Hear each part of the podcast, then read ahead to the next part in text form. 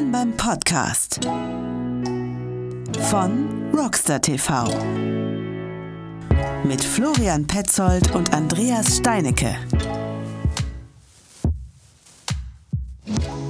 Einen wunderschönen guten Morgen, meine Damen und Herren. Der Florian hier und ich begrüße auch wieder den Andreas. Guten Morgen, Andreas. Guten Morgen, Florian. Mit einem zarten Räuspern startet er die Aufnahme. Und äh, ja, heute sind wir wieder an einem Montag angekommen, um eine neue Folge unseres äh, fabulösen Podcastes aufzunehmen. Florian, wie geht es dir an diesem wunderschönen guten Morgen? Ich schaue aus dem Fenster. Es ist äh, wunderschön grauengrau, aber mild. Mild, ein bisschen windig hier in Castrop-Rauxel. Ja, Oh, wie es mir. Wie, ich wie höre dich nicht mehr, Flo.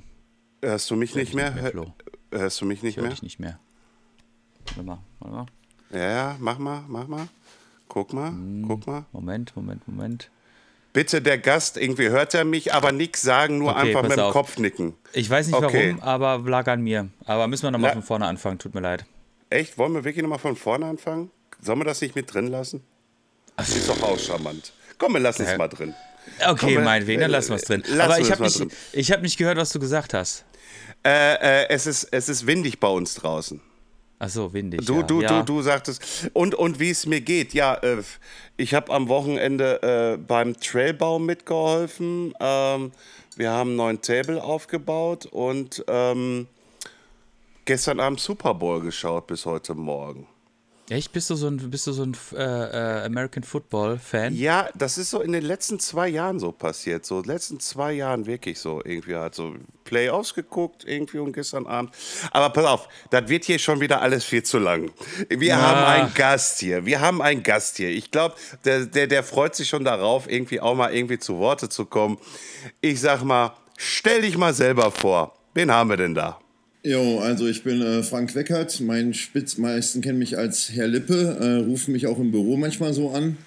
Äh, ich bin äh, mittlerweile habe ich es geschafft, 50 Jahre zu werden. Äh, komme eigentlich aus dem schönen westfälischen Ort Soest, bin aber 1991 nach Wuppertal gezogen, das irgendwie äh, nicht so richtig im Ruhrgebiet und nicht richtig im Rheinland und nirgendwo so richtig ist, aber im Bergischen. Aber die meisten Leute denken, ich komme aus dem Ruhrgebiet. Ähm, ich bin, ähm, äh, jetzt wohne ich in Remscheid. Wunderbar, das ist irgendwie auch so fast, also ich sehe mich als Wuppertaler, weil ich vorm Ortsschild wohne. Ähm, ja, ich äh, bin in der Fahrradmedienwelt seit 30 Jahren unterwegs und ähm, fahre ein bisschen Fahrrad, fahre ein bisschen Motorrad, äh, mache ein bisschen Musik äh, äh, und bin, glaube ich, äh, lustiger Kerl, aber nicht so wichtig irgendwie. Frank, lieber Lippe, erstmal herzlich willkommen hier im Podcast. Danke, Danke erstmal für deine. Vorstellung. Gerne, gerne, gerne. Du kommst gerade vom Fotoshooting wieder. Wo warst du? Ja, ich war erst in Kroatien. Es war ganz spannend, da hinzukommen. Ähm, und das war aber eher für, ich mache ja mehrere Publikationen äh, und das war fürs Dörperker Magazin und da haben wir so eine En- Enduro-Tour gemacht. Ups, ich muss mal den äh, Lärm hier rausmachen. Ist egal, ist Äh, egal. Kann ruhig drin bleiben. Nee, nee, egal. Ähm, da bin ich auch selber sehr viel gefahren. Ähm, ich äh, fahre zwar noch relativ viel Fahrrad, aber bin äh, auch gerne Motore, motorisiert unterwegs. Und dann sind wir weitergefahren. Wir haben so eine Außenredaktionsstelle in Friaul auf dem Berg und da sind wir Fahrradfahren gewesen. Super geile Trails. Äh, neues Fahrrad getestet. Ja, und dann bin ich irgendwann äh, gestern wieder nach Hause gekommen. Okay. Also, du gehst mit deinem Magazin, mit Außenstelle, ihr geht wirklich halt auch mal weit raus, europamäßig raus, macht, macht da Fotos, testet die Bikes äh, äh, auf Herz und Nieren, irgendwie, damit ihr halt den Content in der schreibenden Zunft, sage ich jetzt mal, so unterbringt. Ja, wobei das hat sich ja in den letzten Jahren schwer verändert. Ne? Ich sag mal, Printmedien waren bis 2008, bis 2009 so mit die einzige wirkliche Quelle, wo man sich so richtig informieren konnte. Dann kamen halt irgendwelche Foren dazu und so weiter. Und wir, ich sag mal, wir sind ein Content-Produzent. Also wir machen einen YouTube-Channel, wir haben Instagram, Facebook, wir haben 230.000 Facebook-Follower. Ähm, das bedienen wir alles. Und Print ist für mich so unser, ähm, ja, unser Premium-Produkt. Ne? Wir haben die Druckerei gewechselt, wir haben besseres Papier. Ich finde immer noch, dass ein, auf einer Doppelseite ein geiles Bild, das muss so aussehen, als wenn du daneben stehst. Und das versuchen wir irgendwie rüberzubringen. Wir testen zwar noch Fahrräder, weil das die äh, äh, Leute in Deutschland am meisten interessiert. Die sind halt sehr technisch interessiert. Aber eigentlich wollen wir Hintergrundstories bringen und äh, ähm, äh, machen auch Videos zu den Fahrradtests und so weiter und die ganze Kombination daraus. Plus noch Events. Früher haben wir noch viel mehr Events gemacht, jetzt machen wir nur noch einen großen im Jahr. Äh, das alles zusammen, ähm, ja, bringt die ganze Welt rüber. Print alleine, das hat sich einfach verändert. Also ähm, wir haben super viele Abonnenten. Es gibt auch viele Leute, die bei Readly das auf dem Tablet lesen. Ähm, aber die meisten konsumieren noch umsonst Sachen, die on demand äh, äh, gut zu erreichen sind. Und dann brauchen die nicht zum Zeitschriftenhandel gehen und so weiter. Und, ähm, aber trotzdem hat Print noch eine Wertigkeit, in, äh, wenn man es gut macht. Und äh, mhm. Ja, und dann haben wir halt auch Videos produziert jetzt am Wochenende. Und ähm, ich glaube, das Besondere an uns ist halt, dass wir sehr authentisch sind, dass wir halt irgendwie seit 30 Jahren irgendwie die durch die Matsche fahren, so wie du vorhin erzählt hast, ähm, dass du ein Table gebaut hast, habe ich früher äh, beim Obi in Solingen einen Bagger gemietet, bin zum Bärenloch gefahren und habe da irgendwelche Sprünge gebaut. Ja, da sehe ich mich jetzt nicht mehr so sehr. Das habe ich 30 Jahre gemacht irgendwie. Habe äh, jetzt im August nochmal eine Tochter bekommen und muss sagen, ich bin echt viel ruhiger geworden und habe irgendwie Bock, äh, auch was mit meiner Familie zu machen. Apropos äh, Hintergrundinformation. Wie bist du auf diese Idee gekommen, diesen Verlag, dieses Magazin und alles andere? Weil, weil du machst ja nicht nur das, das eine Magazin, es ist ja auch ein, eine Art Lifestyle-Magazin, Motorrad und das alles. Du machst ja auch äh, Tattoos und äh, man sieht es ja auch an dir selbst halt einfach, dass du auch ein, ein, ein Mensch bist, der Tattoos magst und liebst. Ähm, aber wie bist du denn. Wie, wie bitte? Wäre schlecht, wenn nicht, wenn man so aussieht. Ja. Ja, klar. ähm, aber, aber ich sag mal so, irgendwie halt dieses, dieses komplette Paket, Frank Wecker Lippe, wie, wie, was, was, was ist das? Wieso Magazin? Warum hast du das damals? Gab es da für dich keine Magazine, die das irgendwie auf diese Art und Weise, wie es noch heute macht, äh, äh, produziert? Oder hast du einfach gesagt, ey, das mache ich jetzt einfach. Ich mache einfach. Naja, also erstmal ist es so, ich habe ja äh, erst zwei Semester Sicherheitstechnik studiert, habe dann gemerkt, die 5 in Mathe war berechtigt. Ähm, hör mal lieber auf damit, ja. Dann habe ich mir gedacht, ach komm hier, ich habe Handball, Eishockey gespielt, bin Fahrrad gefahren, irgendwie so, wollte eigentlich immer Supercross-Profi in Amerika werden. Äh, das war dann mit 18 Anfang ein bisschen spät. Ähm, und habe dann äh, Sport und Englisch in Wuppertal studiert. Ähm, das äh, war aber irgendwie auch scheiße, weil ich eigentlich Downhill World Cup Rennen fahren wollte und im Semester, Sommersemester keine Scheine machen konnte. Das haben meine Dozenten irgendwie nicht eingesehen, dass ich da lieber irgendwie mit einem geliehenen Polo von, einer, von einem Kumpel äh, nach Cup 3 fahre und in der Kiste penne und dann äh, Downhill World Cup fahre. Das fanden die irgendwie bescheuert. Und zu guter Letzt gab es eine, äh, eine, eine, eine Leichtathletikprüfung, wo mein Dozent meinte, hören Sie mal, so wie Sie laufen, das sieht aus, als wenn Sie den ganzen Tag nur Fahrrad fahren. Und äh, ja, so geht das nicht, sie müssen jetzt erstmal laufen lernen. Und da habe ich dann gesagt, ey, pff, leck mich alle am Arsch, ich mach das nicht. Und dann ähm, zu der Zeit bin ich, glaube ich, schon für Hot Chili mit Markus Klausmann zusammengefahren. Und es gab, ja, in der Bike stand immer hier die Geistesgestörten, die mit dem Fahrrad sich einen Berg runterstürzen und die sind eh alle bescheuert und es waren immer alle, dann gab, hat Eddie Wagner Dirty Pages gemacht, das waren zwei Seiten, die irgendwie so ein bisschen in die Richtung gingen, aber irgendwie waren wir alle immer geistesgestörte Vollidioten. Und äh, das ging mir irgendwie hart gegen den Strich und dann habe ich äh, ein eigenes Fanzine gegründet, No, Ba no Brain, No Pain Mac. Äh, da war auf der ersten Ausgabe mein äh, beim Rennradfahren verschürfter Arsch drauf, der knallrot war mit riesigen Schürfwunden und echt übel. Ja, und damals ging es, ich bin Enduro-Rennen, also Motorrad-Enduro-Rennen gefahren und hatte irgendwann keine Kohle mehr und habe mir von, ich habe halt keine Eltern, die mich unterstützen oder sonst irgendwas, habe alles selber irgendwie erarbeitet und aufgebaut und habe dann irgendwann ähm, äh, habe ich dann angefangen mit so ein paar Jungs aus Berlin zusammen und ein Kumpel von mir, der hatte so eine komische Schildermalerei und der konnte so, schon so ein bisschen mit Corel Draw rumfummeln und da hat es aber immer total nach Lack und so gerochen. Ich habe immer tierische Kopfschmerzen gekriegt in dem Ding.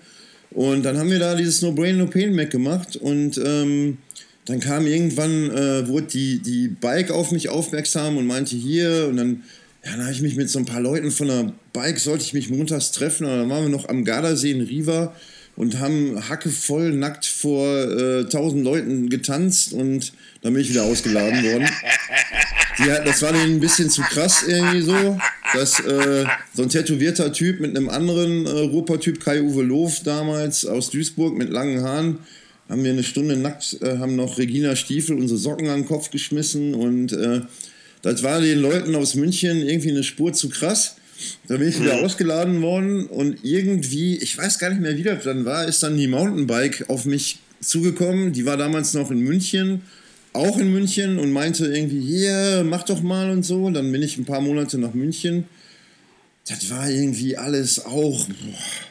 Mountainbike fahren war ja früher nicht, äh, das waren ja, die, glaube ich, bei der Bike da angefangen haben, waren eigentlich so Surfer, die in Riva total coole Cappuccino trinkende, äh, Gelato essende, äh, mit einem fetten Auto hinfahrende Surfer halt irgendwie so, ne? Und äh, durch, mhm. durch, als ich dann angefangen habe, 91, fing es dann an, irgendwie auch mal so ein bisschen echter zu werden mit Rennen in Bürenhardt, wo man sich äh, eine ein Meter hohe Kante runtergestürzt hat ohne Federung und sonst irgendwas. Ich habe dann von meinem letzten Zivildienstgehalt, wo ich fast rausgeflogen wäre und knapp in Knast, dem Knast vorbeigekommen bin, weil äh, da gab es auch irgendwie Probleme, habe ich mir Marine Beer Valley gekauft und bin damit mit äh, Klamotten irgendwie Rennen gefahren. Und für mich war irgendwie klar, diese Welt braucht auf jeden Fall ein äh, Gravity-Magazin. Und das habe ich dann 92 mit dem Fanzine rausgebracht. Dann hatte ich Freunde, die haben das für den BMX-Magazin gemacht. Die hatten dann so einen Verlag, äh, der eben ein Magazin rausgebracht hat. Und dann habe ich gesagt, hör mal Jungs, wie sieht es denn hier aus mit einem äh, Downhill-Magazin? Ja, und dann habe ich 97 Mount Mike Downhill mit dem Verlag gegründet. Das lief dann irgendwie, die haben mich dann ein bisschen über den Tisch gezogen, weil ich keine Ahnung von Markenrechten hatte und so weiter. Und ist dann auch nach, ich meine, ich mache jetzt seit 30 Jahren wirklich Fahrradmedien, ähm, ist es dann... Ähm, ein bisschen scheiße gelaufen irgendwann. Dann habe ich, dann war es zwei Jahre bei Lelius Klasing, dann habe ich das mit sehr viel Geld die Rechte gekauft. Ja, und jetzt mache ich äh, in Eigenregie seit einigen Jahren halt ähm, diese komplette Mediennummer. Das war so ein Kurzabriss. Ich könnte. Ja, ich weiß, also das würde, glaube ich, auch hier den Rahmen sprengen, irgendwie halt. Interessiert, glaube äh, ich, auch keinen interessiert auch keinen Arsch. Also das ist irgendwie so. Ähm, ich, ganz ehrlich, ich selber, ich wollte früher halt ein Magazin machen für die Leute, die diesen äh, Abfahrtssport machen. Und äh, das war früher auch so ein bisschen mehr partymäßig, aber ich habe auch jeden Tag bin ich 130 Kilometer Rennrad gefahren und ähm, wenn ich so ein bisschen mehr Talent hätte und früher angefangen hätte, dann hätte ich vielleicht so ein bisschen Sean Palmer werden können. Aber ich selber sehe mich gar nicht so wichtig. Für mich war es wichtig, eine Plattform zu finden. Ich habe das Ding für 99 Pfennige, stand da noch drauf, auf dem Rennen verkauft. Und ich wollte einfach ähm, für, für diese Szene und für diesen Lifestyle, alles Wörter, die keiner mag, aber die eigentlich es in einem Wort besonders gut beschreiben, wollte ich einfach eine Plattform bringen. Das war's. Es ging nie um mich. Naja, das stimmt schon. Aber ich glaube, trotz allem bist du halt allen da draußen ein ziemlich guter Begriff. Ne? Also du rennst ja auch immer auf den, damals auf den mehreren Festivals, jetzt nur noch auf dem einen Fest, auf den Dirt Masters auch immer rum. Man erkennt dich, man erkennt dich vor allen Dingen auch. Ne? Und äh, ich glaube, du bist halt alles andere als jetzt irgendjemand, der ähm, einen Verlag hat oder ein Verlagsinhaber, der halt irgendwie eher so, hm, wie soll ich mal sagen, eher so äh, geldgetrieben ist und guckt, dass man irgendwie äh, Magazine macht, die halt irgendwie möglichst viele Anzeigen verkaufen und bla bla bla, sondern bei dir ist das eher so, ähm, du hast da Bock drauf, ne? Und wenn du da Bock drauf hast, dann machst du das einfach. Und äh, ob das jetzt was mit Tattoo zu tun hat oder mit Enduro-Cross oder, oder was weiß ich, oder mit Mountainbike natürlich, dann äh, ist das halt einfach so, ne? Also ich glaube, ich kenne echt wenige Menschen da draußen, die so sehr quasi ihr Ding so durchziehen wie du, ehrlich gesagt. Ne? Weil, weil du halt natürlich auch ein gewisses Alter jetzt erreicht hast und äh, auch schon so lange dabei bist. Ne? Naja, und, ähm, also es hat halt mich schon auch finanziell an, an, den Rande des Ruins gebracht, das muss man halt ganz ehrlich mal sagen. Ne? Ich meine, das ist halt irgendwie, das Problem ist halt einfach, wenn du so, äh, wenn du so bist wie ich, aber die Welt der Verleger einfach anders ist, ja, dann ist es halt auch sehr schwierig. Ich habe wirklich super Jobs gehabt und super Projekte gehabt äh, und hätte die Sachen, ich habe äh, Live-TV-Übertragungen selber gemacht von Downhill-Rennen, ja. Ich habe äh, ein riesiges Medienunternehmen aufgebaut. Ähm, das war aber gar nicht mein Ziel, sondern ich wollte wieder unseren Sport nach vorne bringen und das für Leute bezahlbar machen, also Rennen auch übertragen, die, die eben nicht eine Million im Hintergrund haben von Red Bull oder sonst irgendwas, ja. Wobei ich seit 1998 auch mit Red Bull zusammenarbeite und ich da auch froh bin, dass es äh, solche äh, Firmen gibt, die halt einen unterstützen dabei und das auch authentisch machen. Da gibt es auch riesige Unterschiede, ja. Also Red Bull hat es verstanden zu sehen, da sind Leute, egal wie die aussehen, ähm, wir zusammen können da was nach vorne bringen. Aber wenn du so bist wie ich, dann bist du, ist es halt sehr, sehr schwierig in dieser Verlagswelt in Deutschland ähm, vernünftige Projekte nach vorne zu bringen. Und dann bist du immer äh, der Einzige, der Mut genug hat, Geld in die Hand zu nehmen und Leuten auch eine Chance zu geben. Ich habe immer Leuten eine Chance gegeben, die gar nicht äh, die Möglichkeiten hatten, äh, das zu machen, was ich jetzt mache. Also es geht nicht, auch nicht nur um mich, ja. Also das Dirt Masters Festival war zwar meine Idee, aber da waren Leute dabei wie Sabrina Ungemach und, ähm, und so weiter, die dieses Projekt nach vorne gebracht haben. Nur wir zusammen konnten da stark werden. Ja? Und Sabrina habe ich mit 18 Jahren kennengelernt und äh, die kam irgendwie aus Bayern und wir hatten eine, eine, eine, ähm, eine Jobbefragung und Sabrina hatte auf jeden Fall nicht die Qualitäten, äh, äh, die ein Verleger suchen würde und hat sich zu einer total super tollen Frau mit total guten Fähigkeiten entwickelt aufgrund dieser Authentizität und der Möglichkeiten, die ich gegeben habe. Und ich glaube, dass, ähm, dass viele Leute, da bin ich auch sehr stolz drauf, aus meinem Umfeld, äh, die bei mir angefangen haben, jetzt tolle Jobs haben. Und das finde ich irgendwie ziemlich geil.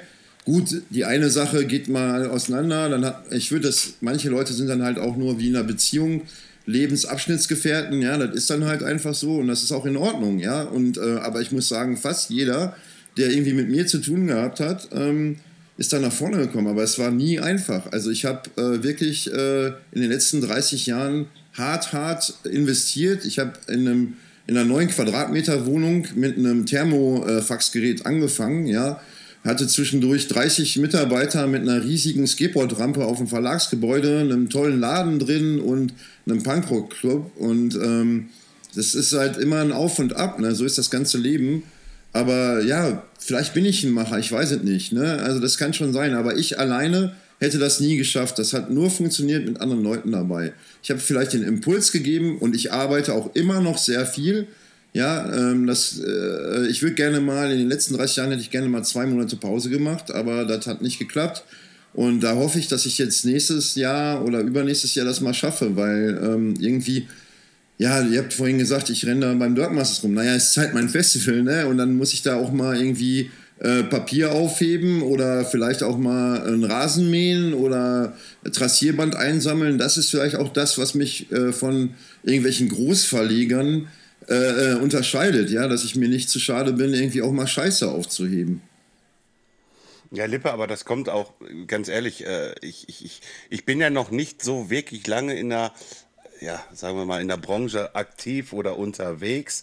Äh, aber wenn ich auf den Dirts war äh, und dich da immer mal hergehen sah, äh, äh so muss man es ja sagen, äh,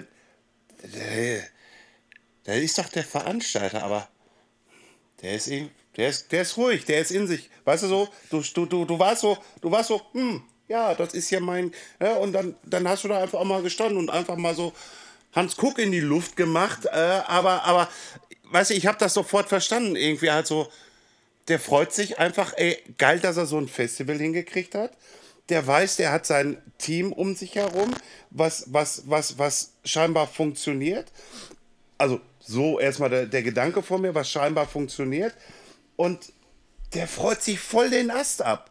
Und deswegen, ich, ich, weißt du, irgendwie, deswegen jetzt dieser Podcast mit dir zu machen, finde ich geil, weil ich habe mich damals nicht getraut, einfach mal zu dir hinzugehen und einfach mal so Fistbump zu machen, in dem Sinne irgendwie, danke Digga, irgendwie halt, dass du das machst, dieses Festival halt einfach. Ne? Und das kann ich jetzt endlich auch mal sagen, jetzt hier, aber das werden wir auch dieses Jahr live machen. Äh, und, und deswegen irgendwie halt, du warst wirklich so, cool. Und ich glaube dir, also du bist auch glaubwürdig für, aus meiner Sichtweise heraus. Das, das, das ist nicht so irgendwie halt, dass du da so einer bist, irgendwie, ja, lass mal Kaffee trinken und dann lass uns mal das Projekt besprechen. Ich bin eher der Meinung, dass du ein Macher bist. Für dich zwar irgendwie halt einfach, wie du selber sagst, nee, irgendwie halt, ich habe da mein Team herum. Ja, Initialzündungen schaffen, Anreize schaffen, Ideen zu schaffen, Bomben und dann wirken lassen und dann ausbauen. Naja, aber es macht halt, ne, wie schon gesagt, ne, es macht es halt in dieser äh, äh, Welt heutzutage, obwohl man irgendwie jetzt auch als Bäckereifachverkäufer, Verkäuferin äh, mit Tattoos und Piercings arbeiten kann, macht es, sag ja. ich mal, in der äh, gesellschaftlichen äh, äh, Verlegerwelt das Leben nicht einfach, ja. Also du bist immer ein bunter Hund, ja. Ich meine, das Ding ist halt, Andererseits, wenn du es dann, sag ich mal, geschafft hast, jemanden zu überzeugen, ob das der Bürgermeister in Winterberg ist oder so, dann hast du natürlich da einen Stein im Brett, ne? weil du halt, obwohl du aussiehst wie ein Honk, ja, es geschafft hast, irgendwie was auf die Beine zu stellen. Und ich meine, ich muss ganz ehrlich sagen, ich feiere das halt hart ab, dass ich halt so aussehen kann, wie ich bin, ja, und das halt machen kann.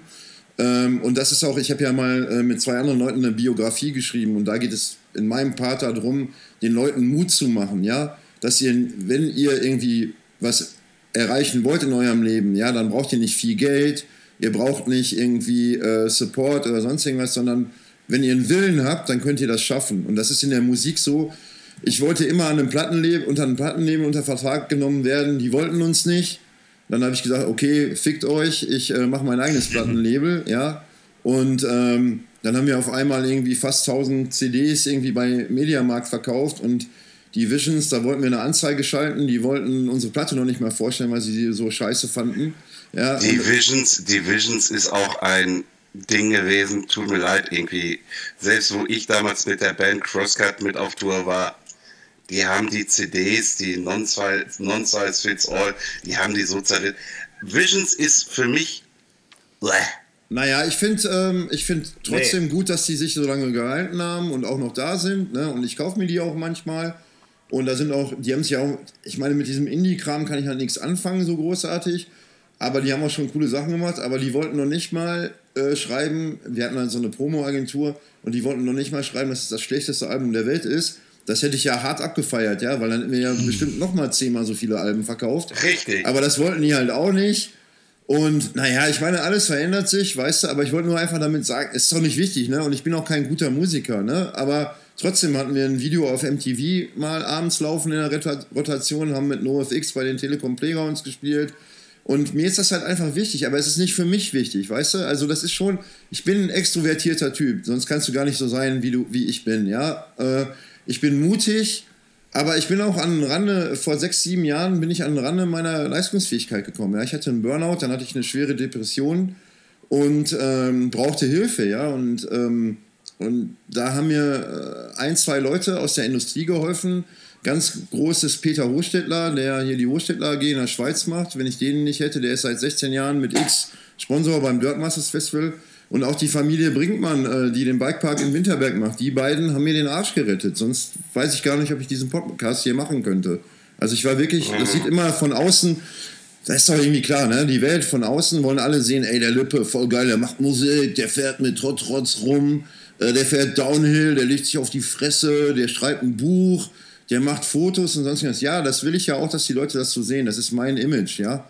Aber nichtsdestotrotz bin ich ja auch ein Mensch. Und manche Leute vergessen da auch immer äh, ein bisschen Abstand zu halten. Also zum Beispiel, wenn du kommst und sagst, hier, Lippe, ey, voll geil, dass du das Festival machst. Äh, ich wüsste jetzt nicht, warum du jetzt Angst vor mir haben müsstest, aber oder Respekt oder so, kann ja sein. Ja. Aber andererseits ist es auch so, wenn du jetzt sagen wirst, ey, hör mal, das Festival ist ja ganz geil, aber da vorne stehen keine Mülltonnen und mein Sohn, der muss jetzt unbedingt mal Kacker machen, ja, dann ziehe ich auch los und mer merke mir das. Also man kann mich auch kritisieren, weil ich gehe auch oft hart mit den Leuten um. Also wenn du alle ehemaligen Mitarbeiter von mir fragst, werden die sagen, dass ich auch ein harter Hund bin, was manche Sachen angeht, ja.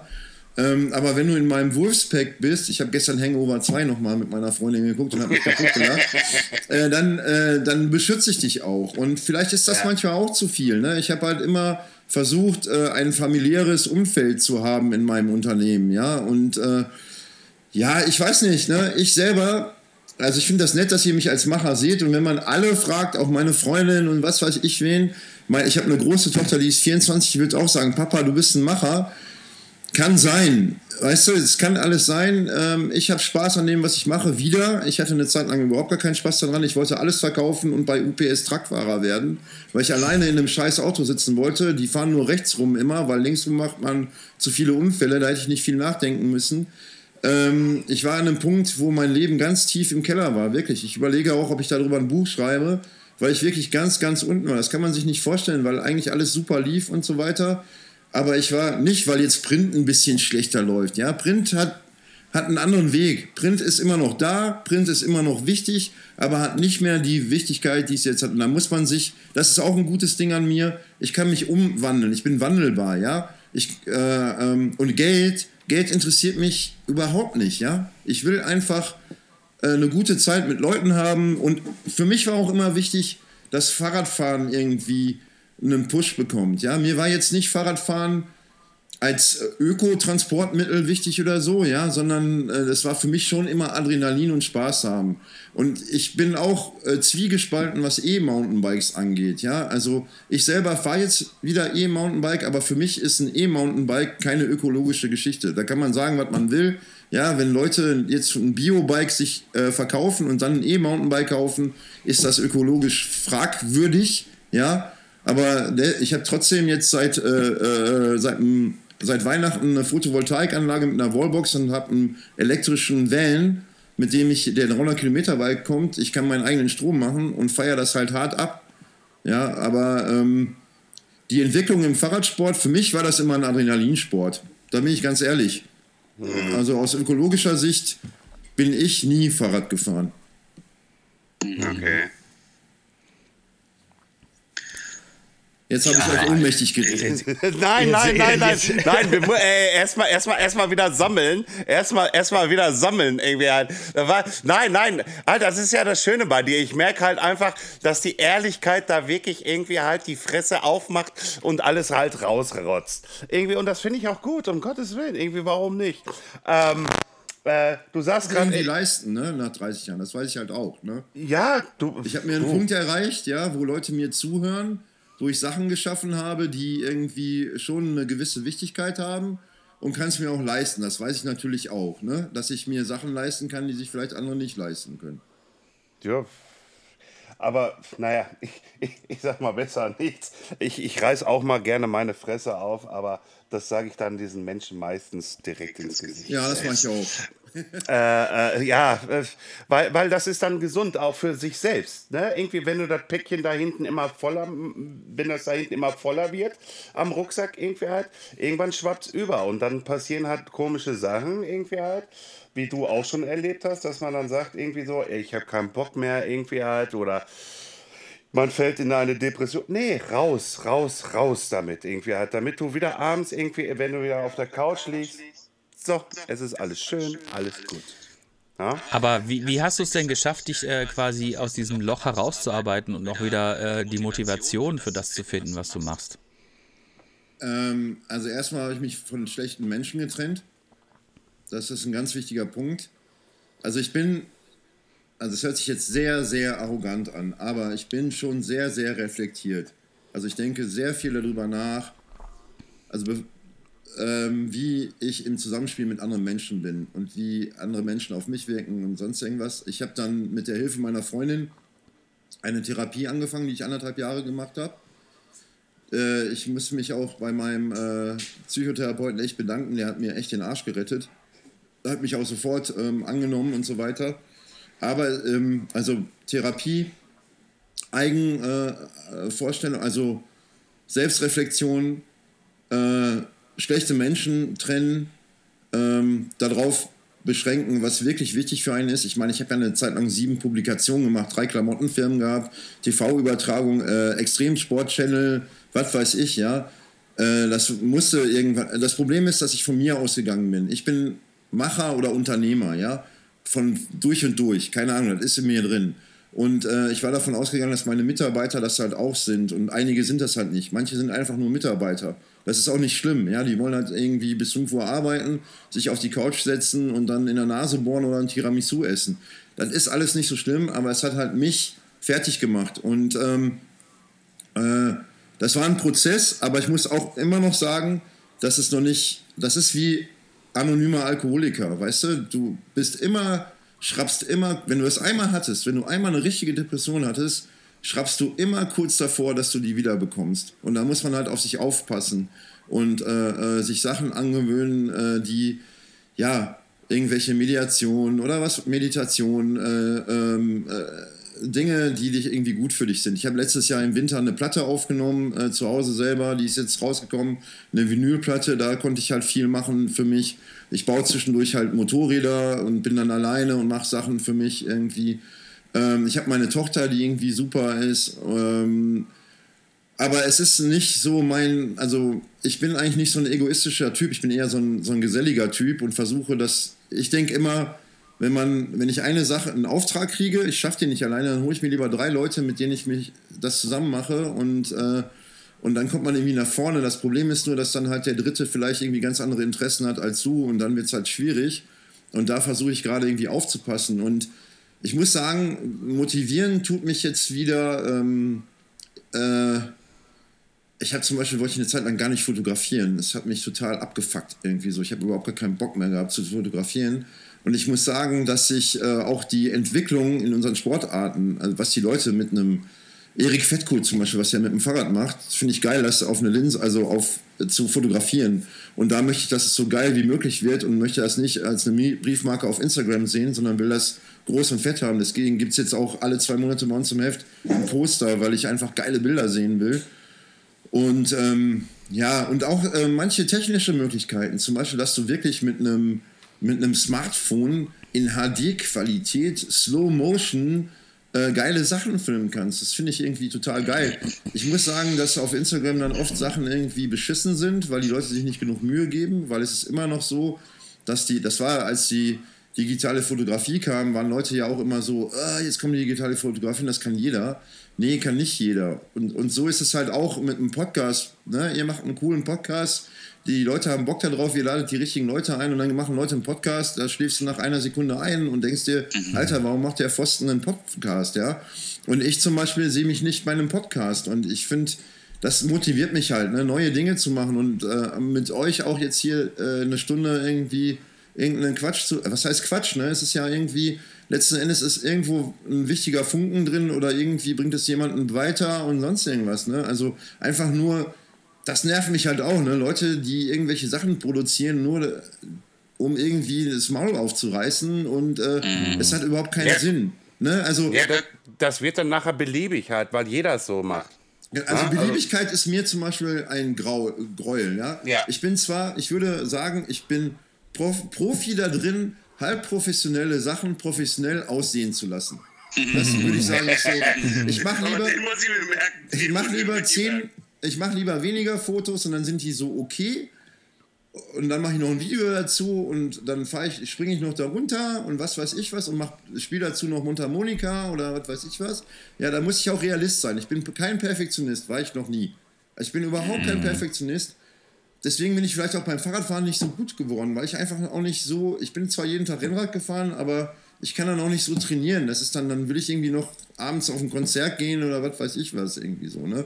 Und ich habe einfach nicht das Talent. Ich war noch nie gut. Ich habe es immer so gerade geschafft, irgendwo ins Finale reinzukommen oder sonst irgendwas. Ich war nie ein guter Fahrradfahrer, ja. Aber ich habe trotzdem Bock da drauf und äh, ja. Aber das hat mich, ich glaube, das sind die drei Punkte. Äh, Therapie, ich hatte Angst davor, ja. Ich hatte Angst vor einer Therapie, weil man denkt dann so, äh, ich bin total der Hirni und sonst irgendwas. Dann äh, schlechte Leute aus deinem Leben raus und äh, sich ähm, darauf beschränken, was man irgendwie gut kann und gerne macht. Und da haben, mhm. mir, da haben mir Peter Hochstädtler und Georg Brinkmann vom Bikepark sehr geholfen. Mhm. Ja. Kur, kur, kurz einmal, ähm, wo du das gerade so sagst, irgendwie da kommt mir diese Begegnung mit Kurt Krömer und ähm, den Herr Streter wo, wo Kurt Krömer dem Streter, natürlich im Fernsehen, also halt, ne, offenbart irgendwie hat, dass er einen Depressionsfall hat. Ne? Also er geht irgendwie, der, der, der, der, der äh, äh, Krömer geht wohl irgendwie so, will einkaufen gehen und er konnte einfach nicht einkaufen. Es ging nicht. Es ging einfach nicht. Und, und äh, dann, weil wegen Corona haben sie eine Plexiglasscheibe und, und der Streter geht hin und hält einfach so die Hand gegen die Plexi und sagt, komm hier, Bom, ich bin bei dir, ich hab das auch. Ne? So, und, und man muss auch verstehen, der Streter hier, der kommt ja hier vorne um die Ecke, ich glaube äh, Waltrop, ähm, der ist auch noch Botschafter für diese Organisation für Depressionen und so weiter. Ich blende, ich für euch da draußen auf Rockstar TV einmal kurz irgendwie halt, fasse ich mal eben kurz zusammen, wenn ihr Hilfe braucht, holt euch professionelle Hilfe, geht nicht hin irgendwie und lasst euch von irgendwelchen Sachen wie ey, das ist doch nur eine kleine Phase oder irgendwie so. Nein, holt euch professionelle Hilfe. Das kann euch Naja, äh, weiterhelfen. also die Leute um mich rum hatten nicht genug Empathie. Teilweise. Also das, Okay. hat mich, das hat mich halt auch fertig gemacht, ja. Aber es liegt an mir selber, muss ich ganz ehrlich sagen, weil du immer, wenn du nach außen hin immer den Macher machst und Papa macht das schon und hier, Mhm.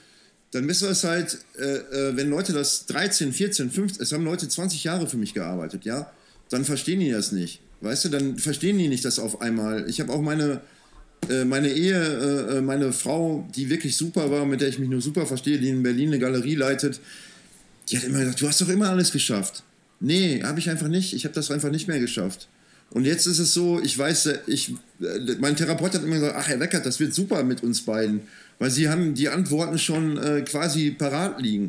Sie brauchen nur den Weg dahin irgendwie so. Und ich habe die Antworten schon gewusst, aber ja, manchmal ist es halt so, ne, es gibt auch Menschen um dich rum, die halt nicht so klug sind und äh, sich dann zu sagen, ich bin nicht so, dass ich sage, ich bin klüger als der andere. Ich halte mich für einen ganz normalen Typen, irgendwie, weißt du, ich bin in Soest aufgewachsen, mit zwölf war ich ein kleiner Scheißer, ja, also ich äh, war noch nicht mal cool oder sonst irgendwas, weißt du, was auch immer das Wort cool überhaupt behaupt, bedeutet, ja. Ähm, ich Weißt, ich glaube, dass es viele Leute gibt, die irgendwie äh, Hilfe brauchen und ich glaube, wenn du so bist wie ich, kannst du Leuten auch Hilfe geben in, in dem richtigen Moment, weil du sagen kannst, ich habe alles durchgemacht und hier, ich höre dir auch zu, ja, und äh, gebe dir eine Hand und sonst irgendwas, ne? Und was ich auch finde, ist, Leute, die erfolgreich sind auf irgendeine Art, ja, ich frage mich manchmal, warum die dann so große Arschlöcher sind, ja, weil ich finde, Leute, die eine, äh, die erfolgreich sind, könnten so entspannt sein und irgendwie total smooth was irgendwie rüberbringen. Wobei es auch Momente gibt, ne? Ich war in Winterberg Downhill fahren. Jahre her, wirklich lange her. Bin volles Ballett eingeschlagen, ja. Ich bin so eingeschlagen, alter Schwede, ja. Ich bin so viel zu schnell in eine Kurve gefahren. Ich war ein paar Monate nicht mehr Fahrrad fahren und bin dann da eingeschlagen. Hatte natürlich dummerweise wieder, wie ich auch bin, nur ein T-Shirt an und nur Knieschoner, ja. Hab von oben bis unten geblutet, ja. Hatte Schürfwunden irgendwie so, ne. Dann sitze ich im Lift, sitzt neben mir so ein 15-Jähriger oder so, ne. Und dann so, hi! Und ich so, ja, äh, hi. Ne? Fix und fertig, ja. Dann lese ich, drei Tage später, ich glaube, es war auf MTV News oder so, ey, der Lippe ist voll der eingebildete Wichser. Der hat überhaupt nicht mit mir geredet und so. Was für ein Arschloch, ne? Alter, ich war fix und fertig. Mein äh, Blutdruck war ungefähr so weit im Keller, ne? Unter den Füßen ist er fast rausgelaufen. Und ja, ich meine, der kleine Junge, der hat sich gedacht, ey, der coole Lippe und jetzt bla bla bla. Und es tut mir auch für den leid. Ich weiß jetzt nicht mehr, wie der heißt und was er für einen bescheuerten äh, Namen bei, äh, beim Forum hat oder so, ne? Aber der tat mir natürlich dann auch hinterher leid, ne? Aber manchmal kann man halt auch einfach nicht, ja? Es gibt Momente, da fühlst du dich einfach wie eine Mülltonne und kannst dann nicht irgendwie so, haha, alles super, ja? Ähm, das ist halt irgendwie schwierig, ne? Und da muss man auch immer auch die Situation macht es halt manchmal aus. Ja, ich habe auch schon echt krasse Sachen zu Leuten gesagt. Ich war letztes Jahr im Nationalkader im Enduro-Fahren bei den Six Days in, äh, in Italien. Und dann hat irgend so Typ so eine ganz bescheuerte Frage gestellt. Und ich so, ey, du bist so ein Otto. Ne? Und dann ist halt. Ähm, äh, hier im Ruppert kommt man damit klar, meine Freundin kommt aus Stuttgart, ja, da denken die immer, ich bin ko- komplett geistesgestört, ja, und wollen mich gleich in eine Klapse einweisen. Und ähm, das ist halt irgendwie so, ne, es gibt ich muss das auch lernen, ne? ein bisschen ruhiger zu sein und sonst irgendwas. Und bei manchen Leuten kommen manche Sachen anders an. Ne? Ich sag hier, mit den Jungs, mit denen ich unterwegs, unterwegs war jetzt, dann mach ich zu dem einen, ey, du fährst ja wie ein Pimmel. Ne?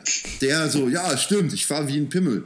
Und äh, das habe ich mal zu einem Mitarbeiter von mir gesagt, der wollte gleich kündigen, weil ich Pimmel gesagt habe. Also das ist halt irgendwie schwierig, ne? Ja, manchmal kommt es bei den Leuten halt einfach nicht so an, wie man es abgeschickt hat. Ne? Ja, ich meine, so Sachen wie WhatsApp und was weiß ich was und Signal und äh, Facebook und Messenger und Instagram Messenger und so machen es auch nicht leichter, ja. Dann, äh, mhm. also das wollte ich vorhin mal kurz sagen. Ne? Ähm, viele äh, wollen ja nicht mehr Magazine lesen, aber mir ist es wichtig, dass ein Foto gut ist und dass ein Text lektoriert ist. Also dass da irgendwie vernünftige Rechtschreibung ist, ja. Und das ist was, was mich halt irgendwie total nervt an den heutigen Medien, weil irgendwie dann ist auch scheißegal, ob T9 da aus Pimmel Pummel gemacht hat und äh, was weiß ich was. Und ich finde, dass, ähm, dass in so einem Magazin, da ist halt auch noch ein bisschen, meine Freundin, die ist äh, Doktor für Literaturwissenschaften, die macht an einem Magazin bei uns das Lektorat, ja. Und da steckt viel Arbeit drin und da ist Qualität drin. Und das ist was, was man jungen Leuten heutzutage auch noch beibringen muss. Ich schreibe auch total beschissene E-Mails, nur klein geschrieben oder sonst irgendwas, ja. Aber wenn jetzt Leute anfangen, die irgendwie äh, Rennen fahren und Deutschlehrer werden, äh, dann nur noch irgendwie Sprachnachrichten zu schicken für ein Interview und, äh, und dann noch nicht mal mehr einen Text zusammenschreiben können, wo Punkt und Komma drin ist, ja, dann ist das irgendwie auch blöd, finde ich irgendwie so. Und da versuche ich die qualitativ ich selber bin total schlecht in Gram äh, Grammatik, ja, aber ich versuche trotzdem irgendwie die Qualität hochzuhalten und das ist mir wichtig. Ja, bei mir schlägt andauernd die Legasthenie durch. Hast ja aber heutzutage keine Probleme mehr. Also wenn das so weitergeht, dann brauchst du ja demnächst auch nur noch irgendwas aufsprechen, dann kommt ein Text dabei raus und ist doch scheißegal, was da drin steht. Ja, mit meinem Mac kann ich schon viel machen, ich weiß.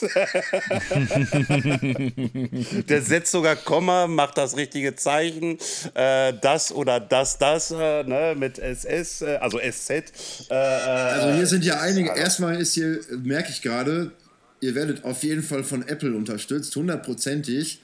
Nein, nein, kein... Mac, Mac, Mac, oder es ist McDonalds und dann, äh, äh, Manche politische, also manche Sachen sind ja politisch grenzwertig, also entschuldige bitte mal. Ja, ja, das mit dem SZ. Das ist nur der Flo, das ist nur der Flo. Das, das, Entschuldigung, mit diesem S und dem S, das war jetzt gerade nicht so gemeint. Ich meinte das SZ. Nein, ihr seht, auch so. nicht so, ihr seht auch nicht so aus, als wenn ihr nur spazieren geht. Äh, nee, nee, nee, nee, nee, nee. Ja, Wobei, bloß auf. Gestern, gestern war ich tatsächlich das erste Mal seit langer Zeit wieder mal wandern. Und ähm, mein Hund hat sich natürlich äh, ein Loch im Bauch gefreut. Und wir waren tatsächlich gestern äh, boah, viereinhalb Stunden oder fünf Stunden rund um Wuppertal wandern. Und es war, es war fantastisch. Also ich bin ja da echt gern äh, auch zum Fahrradfahren und ich sage immer, also ich wohne hier in Essen im Süden, das ist ja eh schon schön und ich sage aber immer trotzdem, ey, ich möchte mir unbedingt mal gern ein Ferienhaus im Wuppertal kaufen, weil ich finde das da so geil. Also die Stadt, ja ja klar, oben, also unten die City. Wir mussten aus dem Büro immer hochfahren. Ich weiß, ich war, ich war auch einmal bei euch im Büro. Ähm, ich hatte irgendwann mal, habe ich auch vor zehn Jahren, habe ich mein, mein, mein, äh, mein Klamottenlabel habe ich mal angefangen. Und äh, da habe ich dann bei euch meine erste Anzeige geschaltet und da hatte ich einen Termin mit der Manu. Und da war ich dann auch bei euch dann hier in eurem Halfpipe-Büro.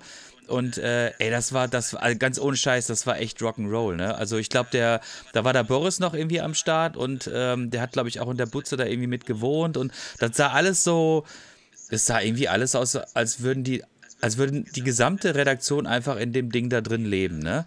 Und dann war da noch die Halfpipe, wo du irgendwie aus dem Fenster raussteigen konntest, unten der, der Skateladen und sowas, ne?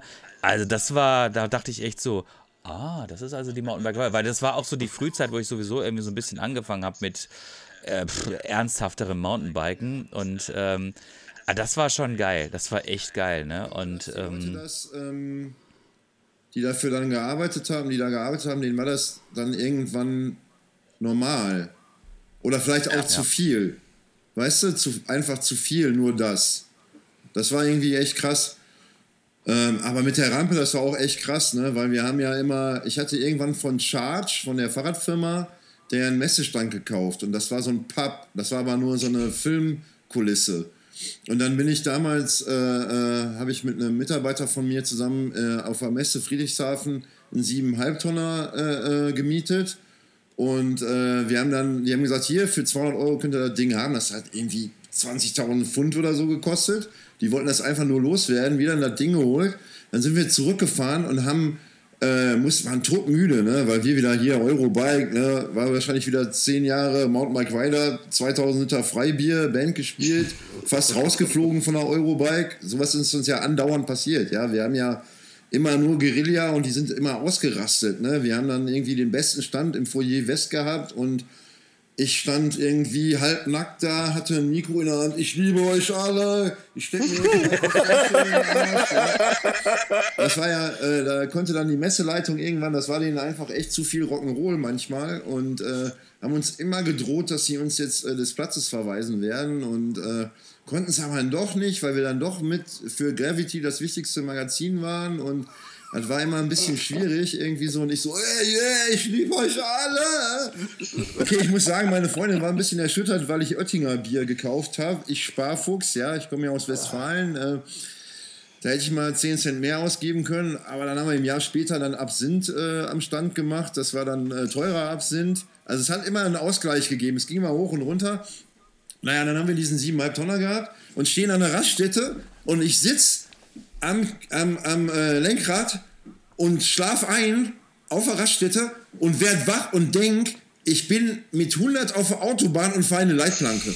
Und ich so, wow, völlig Angst und Schrecken und alles. Dann haben wir diesen vor die Garage von unserem Punkrock-Club, wir haben in eine Garage einen Punkrock-Club gemacht, haben wir äh, äh, diese, diese, diese äh, Filmkulisse gebaut, ne? Und nebenan ist das Stadion von Wuppertaler SV. Und dann gab es im Forum vom WSV-Hooligans, stand irgendwie so, oh, voll geil, neben der Pommesbude hat ein Pub aufgemacht. Aber wir haben schon dreimal gegengeklopft und die Arschlöcher machen die Tür nicht auf. und dann, dann haben wir da so, so Metal-Konzerte gemacht und Punkrock- und Hardcore-Konzerte in dem Club. Und das war alles irgendwie so unterm Radar, ne? nicht offiziell und so, ne? Und dann hat irgendwann auch ein Mitarbeiter hat dann angefangen, irgendwie so Plakate aufzuhängen. Und irgendwann ruft die Bauaufsichtsbehörde an. Und so, ja, Sie haben ja da so eine Großraumdiskothek. Und ich so, äh, wie, was für eine Großraumdiskothek? Und in den Club haben wirklich vollgedrängt 50 Leute gepasst, ja. Aber wenn du auf ein Foto im Internet guckst und da spielt eine Band und da stehen irgendwie 10 Leute so davor, ja, so eng gedrängt, dann denkst du natürlich als Ordnungsamt Fifi, was ist das denn? Dann haben die halt nachgefragt bei der Bauaufsichtsbehörde, ähm, ja, ist da ein Club? Nee, haben wir nichts gefunden. Ne? Dann kamen die vorbei, wir alles rausgeräumt, ne? Kühlschränke und so, wie so hier, das ist unser Proberaum und so, ne? Und dann, ähm, ja, ja, alles klar, ne? Wieder raus. Und dann gucken sie die so auf den, meinten die so, ja, hier dieses Ding, das muss weg. Das, also diese Kulisse, das geht nicht. Oder ist die, äh, hat die Brandschutz, bla bla bla, pipapo, schnick, schnack, schnuck. Ich so, nee, hat die nicht, ne? Der Typ guckt so hoch. Ja, und die Terrasse da oben, ist die genehmigt? Ich so, und der eine Typ so, du Horst, Horst, das ist eine Skateboardrampe. Und ich so, äh, ja, ist das wirklich eine Skateboardrampe? Ich so, äh, nee, ist eher eine Terrasse. Ja, dann musste die halt auch abgebaut werden. Dann hat netterweise ein Typ, ein Bekannter von Boris, glaube ich noch, hat dann die Rampe abgeholt die war voll teuer.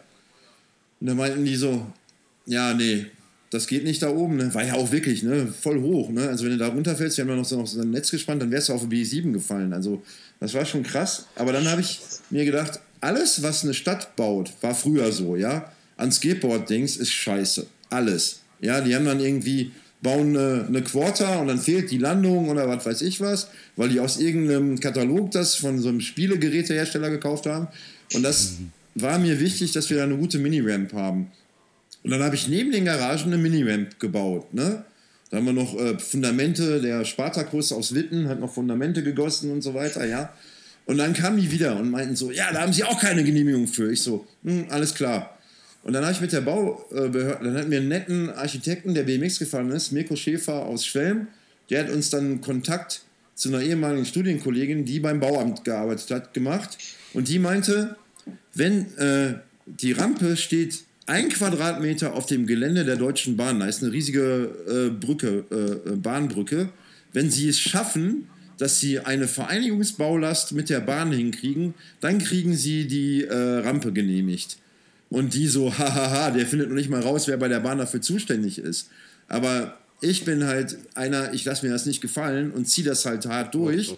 Und dann habe ich natürlich den Typen ausfindig gemacht, der in Köln für die Bahn arbeitet und der war noch Wuppertaler und sein Sohn war gerade zehn Jahre alt und hat irgendwie gerade auch Skateboard gefahren oder so. Und der hat gesagt, alles klar, wir machen jetzt einen Vertrag, 250 Euro, bim bam puff, sie kriegen die Vereinigungsbaulast. Ja, und dann hatte ich die und zack, mussten die die Rampe genehmigen. Ey, geile Story, geile Ge Story. Ey, ohne Scheiß, echt geile Story. Aber manchen war es, glaube ich, dann too much äh, alles. So. Okay. Ja, bestimmt, bestimmt, aber letztendlich war, ist, war die Mountainbike Rider oder ist es immer noch ähm, eins der Magazine schlechthin. Also ich Heutzutage lese ich tatsächlich auch nicht mehr so viel Print, aber damals, so vor, vor, vor zehn Jahren, als ich da eingestiegen bin, gab es halt, gab's halt die Freeride. Äh, die Bike fand ich irgendwie, das war mir irgendwie alles immer viel zu viel Test und Test und Test und Test.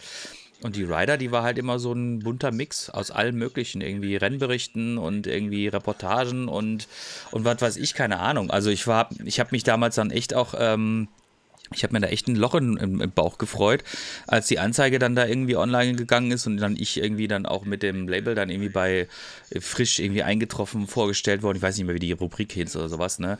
Das fand ich total geil, weil die Rider halt für mich echt so das, das Sprachrohr halt damals waren, ne? Jetzt guckt mal ihr mit eurem Podcast, ne? Der kommt nur nicht jeden Tag, das ist so wie einmal die Woche. Das ist so wie Bully Parade und äh, äh, Stefan Raab früher einmal die Woche kamen. Da war das was Besonderes, was Geiles. Dann kam es jeden mhm. Abend und es war einfach, ich habe mir das gar nicht mehr angeguckt, es war einfach scheiße. So ist ja, weil es wieder beliebig geworden ist. Genau. Und jetzt, wir bringen zwölf Ausgaben im Jahr raus. Zwölfmal im Jahr hat jemand eine Chance, auf dem Cover zu sein. Das ist immer noch für alle was total Besonderes. Ja, mhm. das hängen die sich immer noch auch Firmen auf. Wir wollen jetzt mit einem Poster Sachen machen und sonst irgendwas ja, ey, bei Instagram oder YouTube kann jeder irgendwie ein Star sein, ja. Und das ist irgendwie mir auch zu beliebig geworden. Tut mir leid. Ja, also auch, äh, ich habe da einen ehemaligen Mitarbeiter, den ich echt äh, mag, der auch bei meiner Platte jetzt mitgesungen hat. Wir hatten da auch schwierige Zeiten, der Fabio Schäfer. Hut ab, was der da macht, ja, aber ganz ehrlich, ich will nicht jeden Tag 20 Minuten über mein Leben machen und äh, meine Familie da komplett mit einbauen und sonst irgendwas und äh, das wäre nicht mein Leben, ja. Ich habe einen Typen kennengelernt, David Bost heißt der, der macht irgendwie so Wheelies auf dem Motorrad und hat auch irgendwie eine Million Follower, ja, und äh, macht Sachen, die meiner Meinung nach, ähm, ja, wenn ich das eine Woche üben würde, könnte ich das auch, ja, aber ich will einfach nicht 20, und den habe ich kennengelernt auf dem Flug nach Finnland bei einer Präsentation. Und der hat mir dann erzählt, dass was ich mache, wäre so besonders, dass ich der perfekte YouTuber wäre, ja.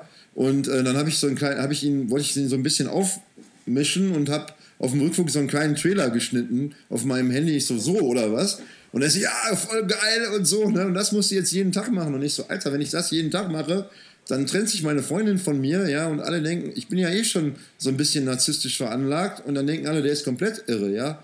Und ich glaube, äh, so viel Drogen könnte ich gar nicht nehmen, dass ich das machen würde, ja. Und das ist für jeden das Richtige, aber ich finde trotzdem noch, dass irgendwie ein Weltmeister ein Weltmeister ist und äh, äh und ich finde irgendwie, wenn einer nur, oder ein deutscher Meister ein deutscher Meister ist und wenn einer nur irgendwie 10 Millionen Follower hat, weil er, was weiß ich, äh, äh, noch Hörner auf dem Kopf hat, deswegen irgendwie so, dann ist mir das zu wenig, ja, und dann ist es mir zu beliebig.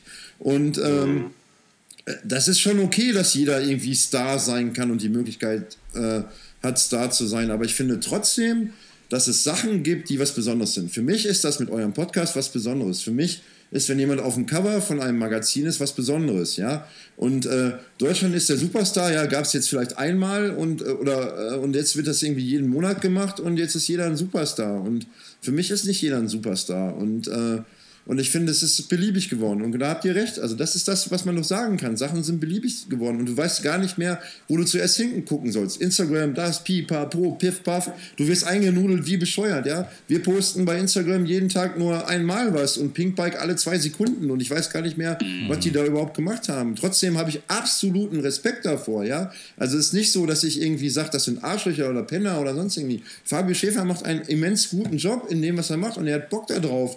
Hat dieses Medium für sich gefunden, ja, und macht jetzt nicht nur Fahrradfahren, sondern macht jetzt auch noch irgendwie, was weiß ich, äh, Boxen oder sonst irgendwas. Und Ja, Survival und mit seiner Band und das alles. Aber das hat sich ja bei ihm auch etwas jetzt in der letzten Zeit geändert. Also das Fahrradfahren, so habe ich es halt einfach mitgekriegt, ist so ein bisschen zur Seite gerückt. Natürlich irgendwie, er hat Erfolg mit der Survival-Kiste gehabt, äh, diese, diese siebenteilige Ausstrahlung da, aber auch mit der Band und er hat ja auch hier bei uns in Kassel Brauxel mit einer Band zusammen was aufgenommen gehabt und und und. Und äh, von daher, ich finde das vollkommen legitim, aber das sieht man aber auch wieder dann bei ihm und er will es ja auch nach außen heraus sich präsentieren, dass er aber auch eine Entwicklung macht, also das ist ne, irgendwie halt, ich muss mal was anderes machen, um wieder für mich glücklich zu werden.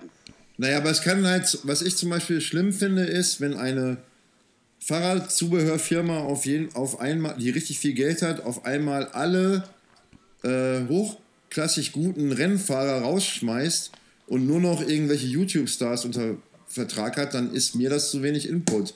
Und dann ist, das ist zwar ein Branding, also wenn du jetzt, sag ich mal, eine Fahrradfirma bist und du hast einen äh, äh, YouTube-Star, der eine Million äh, äh, Follower hat, ja, dann verkaufst du aber nicht, wenn die dann 10% äh, dieser Leute erreichen würden, würden die ja 100.000 Fahrräder mehr verkaufen. Das passiert ja nicht. Und ich glaube halt, ich habe mir oft Gedanken gemacht, ist das, was ich mache, überhaupt noch wichtig? Interessiert das irgendeinen Arsch? Ja? Kann ich damit mein Leben noch weiter, äh, Lebensunterhalt verdienen oder sonst irgendwas? Ja? Ich war vor sechs, sieben Jahren so weit, ich hätte, äh, äh, wenn ich äh, eine Entscheidung anders getroffen hätte, hätte ich nicht mehr arbeiten müssen. Ja, und dann hatte ich auf einmal richtig, richtig viele Schulden. Ja, richtig viele Schulden, weil ich allen Leuten, die seit 20 Jahren bei mir am Start waren, einen Job geben wollte. Die hatten aber schon andere Pläne. Und äh, dann muss man natürlich auch überlegen, ist das, was du tust, überhaupt noch wichtig? Und ich muss sagen, es hat eine, die Wertigkeit hat sich verändert, aber für mich hat es noch eine totale Wertigkeit. Und ich mache mit einem Kumpel zusammen, mache ich äh, so ein kleines Klamottenlabel, jetzt nicht für Fahrrad, sondern für so Shopper und so. Und wir machen alles selber. Wir, wir, wir machen äh, äh, mit einem anderen Typen zusammen eine Collabo, der macht aus äh, äh, Silikon Motorradgriffe, alles handgemacht. Ja? Wir drucken unsere Shirts selber. Alle, bei meinem Kumpel Karl in Berlin äh, drucken wir mit Siebdruck. Ja, wir können nur 20 Stück pro Dings machen und so weiter. Und ich glaube, dass sich das so ein bisschen verändert. Und mit Print wird es sich dahin auch verändern. Das ist, ähm, du musst es halt gut machen. Ne? Du musst halt wirklich hochqualitative Sachen machen und, ähm, und Sachen da drin bringen, die man woanders nicht bringt. Ja? Also wir haben jetzt zum Beispiel im nächsten Heft ein Interview mit dem Daniel Dellen von WhatsApp. Und, ähm, und das ist, klar hat man schon Interviews von dem gelesen oder sonst irgendwas, ja, und weiß ein paar Sachen, aber wir haben da Sa über Sachen geredet, die weiß keiner und haben da irgendwie auch in, im Layout Sachen rübergebracht, die es halt so nicht gibt. Und ich glaube, dann ist es halt irgendwie auch wieder wertig irgendwie so, ne? Und, äh, und du musst halt, äh, das ist wie mit Vinyl. Ich kaufe nur noch Vinylplatten, ich kaufe keine CDs mehr und sonst nichts, ne? Aber ich höre auch im, äh, im Auto Spotify, weil äh, ich halt ähm, ein paar verschiedene Fahrzeuge habe für verschiedene Einsätze, mache halt alles nur in, hier in der Region im Umkreis von 0 Kilometern nur noch elektrisch. Ja, und äh, wenn ich aber zu einem Rennen fahre, möchte ich gerne in meinem uralten, den kennt ihr bestimmt auch, roten LT pennen und äh, der jetzt schon 600.000 Kilometer runter hat. Und dann ist Spotify super. Aber für mich ist es total wichtig, Höhen und Tiefen zu hören. Deswegen höre ich zu Hause Vinyl und es knistert und, und es ist irgendwie geil, ja. Und ich glaube, dass alles so, es gibt Sachen, da bringt das nichts mehr, ja. Ein Skateboard-Kit und ein BMX-Kit will kein äh, Printmagazin mehr. Wollen die einfach nicht. Da musste ich dann leider, ich habe das letzte, letzte äh, äh, weltweite Print-BMX-Magazin gemacht, ja. Irgendwann kommt halt auch das Finanzamt und sagt, so, Herr Weckert, das ist nur noch eine Liebhaberei und dann können Sie sich mal verpissen, irgendwie so. Und äh, solche Themen habe ich natürlich auch schon gehabt, ja, oder du fliegst aus der Künstlersozialkasse, weil du kein Geld mehr mit Sachen machst und sonst irgendwie. Und ähm, das geht dann halt auch nicht. Aber ich glaube, dass die Mountainbike Rider als Gesamtkonzept mit YouTube, mit Instagram, mit Social Media, mit dem Dirt Masters und mit einem Printmagazin eine gewisse Wertigkeit hat. Und ähm, das ist mir immer noch wichtig. Und da versuche ich auf einem relativ äh, smoothen Level klarzukommen. Ich will keine 30 Leute mehr um mich haben. Das schaffe ich nicht mehr. Das ist für mich psychisch zu anstrengend. Aber trotzdem möchte ich, dass die Leute Freude am Fahrradfahren haben. Mhm. Ja, also ich würde sagen, das ist ein, das ist, ich habe, als du das jetzt gerade gesagt hast, habe ich gedacht so, ja, das ist ein prima Schlusswort. Aber pass auf, Ja. bevor, bevor wir das einläuten, Ja. du hast in deinem Hintergrund hast du so einen schönen hochkanten ähm, Fernseher oder sowas, keine Ahnung. Und ich sehe die ganze Zeit so schöne Palmen. Und äh, das sind, ähm, Da ist die wechseln immer wieder. Ja, das, das ist auch eine Palme, genau. Ja, ist das, ähm, Das gehört zusammen. Das ist eine Installation.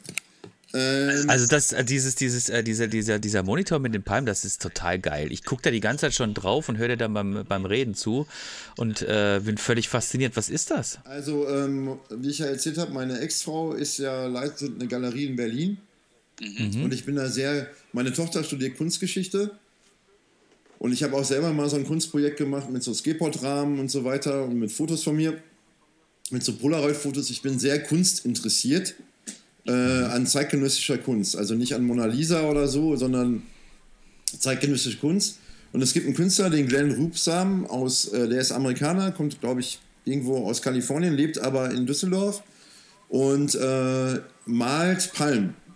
Nicht nur Palmen, aber auch Palmen, ist bekannt als der Palmenmaler. Das wird ihn wahrscheinlich persönlich ein bisschen in der Ehre kränken, aber ich war äh, im Winter auf einer Ausstellung von dem und dann habe ich das zusammen gekauft. Und das holt mich immer aus meiner Winterdepression raus, so ein bisschen.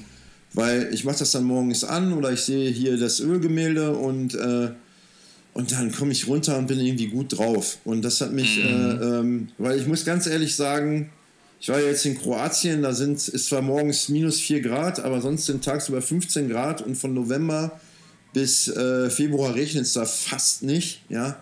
Und das macht mich kaputt hier in Remscheid. Also dieses graue, neblige, äh, nass Wetter. Also ich bin für, für ich bin schon für äh, Jahreszeiten, ne? Aber unsere Erderwärmung, deswegen will ich auch äh, jetzt, okay, Kobalt und Pipapo in Afrika mit äh, Batterien und so, aber ich möchte möglichst wenig ähm, fossilen Brennstoff verbrennen. Das ist ein bisschen konträr zu meinen Shoppern und Hotrods, aber die fahre ich jetzt auch nur noch ganz selten irgendwie so, ne? Aber ich fahre, ich versuche äh, möglichst viel mit meinem Elektrofahrzeug zu fahren. Wobei mir dann auch wieder aufgefallen ist, dass das auch wieder so eine elitäre Geschichte ist, weil wenn du in einem Wohnblock wohnst, wo 200 Leute wohnen und 200 Wallboxen wird es da nie geben, ähm, ist das auch schon wieder, das hat mich auch schon wieder, da sehe ich schon wieder, ich wohne in einem eigenen Haus, habe Platz auf dem Dach für so äh, Photovoltaik. Ähm, gut, es wird subventioniert, aber das ist auch schon wieder so eine elitäre Geschichte und mir geht diese elitäre Scheiße schon echt hart auf den Sack. Und ähm, meine Freundin zum Beispiel arbeitet weiterhin, in, wohnt hier in Remscheid, weiter, arbeitet aber in Stuttgart und hat eine Bahncard 100, die halt auch ein Vermögen kostet und fährt halt auch da nur mit dem Zug und ähm, die ist Vegetarierin zum Beispiel und ich, wie sagte Samuel L. Jackson bei Pulp Fiction, meine Freundin ist Vegetarierin, das macht mich zum halben Vegetarier und so sieht es bei mir halt auch aus und in dieser Corona-Zeit habe ich Sachen mitgekriegt von Tönnies, die dann irgendwie arme Bulgaren aus... Äh, ja, äh, aus, wie soll man sagen, ja, den irgendwie, Ausbeuten. ja, weiß ich, ja, genau, und ähm, ich äh, äh, war schon eh, also ich esse manchmal gerne Fleisch, Pingo Maktuszewski, es tut mir leid, ich versuche so wenig äh, Fleisch wie möglich zu essen. Und ich finde auch, dass Tiere äh, gut behandelt werden müssen. Und ähm, ich versuche, möglichst wenig Fleisch zu konsumieren. Also ich versuche zweimal im Monat das irgendwie zu machen irgendwie und äh, meine Freundin isst gar kein Fleisch. Ve Veganer finde ich schwierig, irgendwie Veganismus und das ist auch so eine, für mich manchmal so eine Sektendings, wenn du nicht Veganer bist, dann bist du ein Arsch irgendwie so, das finde ich halt auch manchmal schwierig. Aber ich versuche, bei mir ist es eher so, ich versuche für die ganze, die ganze Welt, ähm, dass es irgendwie besser wird irgendwie so und ähm, und dieser Klimascheiß hat, äh, hat Wuppertal und Remscheid den Schnee mehr oder weniger weggenommen. Und äh, auch wenn Donald Trump und die AfD sagt, das gibt's nicht, muss ich gar ach, ich will auch mal ein Statement äh, loslassen, ne? Fick dich, AfD. Hart. Hart in den Arsch. Ja. Ähm, alle AfD-Wähler, ähm, bitte schaltet euer beschissenes Hirn an und denkt mal drüber nach, äh, wie äh, schrecklich es wäre, wenn wir äh, zu Zeiten wie 1939 leben würden. Ja, das möchte kein Mensch. Ich habe letztens diese Wannsee-Konferenz, diesen Film gesehen. Es war abgrundtief schrecklich, wie pervers Menschen sind und wie sie, äh, das kann überhaupt nicht sein, dass Menschen so über Menschen reden. Ich möchte das niemals haben, ja. Das ist einfach total schlimm. Dann, ganz ehrlich, ich hatte im April Corona, meine Freundin war hochschwanger, hatte auch Corona. Leute, diese Krankheit gibt es und auch wenn sie jetzt abgeschwächt ist, müssen wir alle zusammenhalten, uns impfen lassen. Impfen ist eine, ein Fortschritt, ja. Alle sie reden immer darüber, äh, das ist eine Prophylaxe, ja, dann braucht ihr euch auch nicht die Zähne putzen, weil äh, äh dann fallen euch, äh, geht doch auch erst zum Zahnarzt, wenn ihr irgendwie Karies und Parodose kriegt und die Scheiße aus den Zähnen rausfällt. Ich finde irgendwie so, lasst uns mehr solidarisch sein, miteinander sein, viel mehr Spaß zusammen haben, äh, auch auf den Trails Rücksicht auf Reiter, Rücksicht auf Wanderer nehmen, aber genauso müssen die Rücksicht auf uns nehmen. Äh, lasst uns gucken, dass diese Welt bunt bleibt und alle, die irgendwie äh, äh, links oder rechts äh, äh, krass sein wollen, können von mir aus alleine sein. Ich möchte mit Menschen auf diesem Planeten noch lange leben und viel Spaß haben. Noch ein Wort zum Sonntag, Entschuldigung. Unfassbar gut. Unfa unfassbar gut. Also äh, da gibt es jetzt auch nichts mehr in dem hinzuzufügen. Ähm, wir sind beim Feierabend angekommen. Äh, lieber Frank, lieber Lippe, recht herzlichen Dank. Das war richtig gut. Es hat mich richtig gefreut. Danke. Ja, also vielen Dank, vielen Dank für deine Offenheit und vielen Dank für deine äh, für deine Einsichten. Ich finde, das ist immer, äh, ich, deshalb machen wir diesen Podcast. Ne? Also wir machen, wir würden diesen Podcast auch machen, wenn den keine, keine Sau hören würde. Das sagen wir immer. Und es ja. stimmt auch einfach, weil es macht uns einfach Spaß, mit Leuten zu reden. Wir nehmen das dann zufälligerweise halt noch auf, auf. und publizieren das dann halt und freuen uns natürlich trotzdem, wenn das viele Leute hören. Aber am Ende des Tages muss ich eigentlich sagen, morgens um 9 Uhr mich hinzusetzen und ein ein wirklich ein angenehmes Gespräch zu führen oder beziehungsweise auch dir einfach zuzuhören, ähm, wo wir uns äh, auch so oft irgendwie über den Weg gelaufen sind, aber eigentlich wie immer das so ist, man grüßt sich und äh, halt kurz Smalltalk, aber sich 60 Minuten hinzusetzen und einfach mal zu quatschen über alles Mögliche für Themen, finde ich einfach super. So kann, so könnte tendenziell irgendwie jeder meiner Tage irgendwie starten, weil das einfach so, das motiviert einfach. Also mich motiviert das sehr, ähm, mich mit Menschen zu unterhalten und ihre Geschichte zu hören. Und ähm, ja, vielen, vielen, vielen Dank, dass du da gewesen bist. Ich bin mir ziemlich sicher, dass wir dich auf jeden Fall nochmal einladen müssen, weil wir haben gerade mal an der Oberfläche gekratzt. Das glaube ich ähm, auch. Genau, und das letzte Wort äh, sei dir quasi äh, übergeben. Ja, also erstmal vielen Dank auch, dass ihr mich eingeladen habt. Es hat mir auch sehr viel Spaß gemacht. Ähm, ich hoffe, ich habe euer Interesse an Kunst auch ein bisschen jetzt, äh, äh an zeitgenössischer Kunst ein bisschen angepiekst. Und ähm, für mich gibt es nur eins: Love, Peace and Harmony. Alles klar, danke. Dann Bitte, Andreas. Ich wollte nur sagen, vielen Dank, genauso wie du. Und äh, ich, wir wünschen euch einen schönen Tag und äh, bis bald. Bis bald. Ciao. Ciao.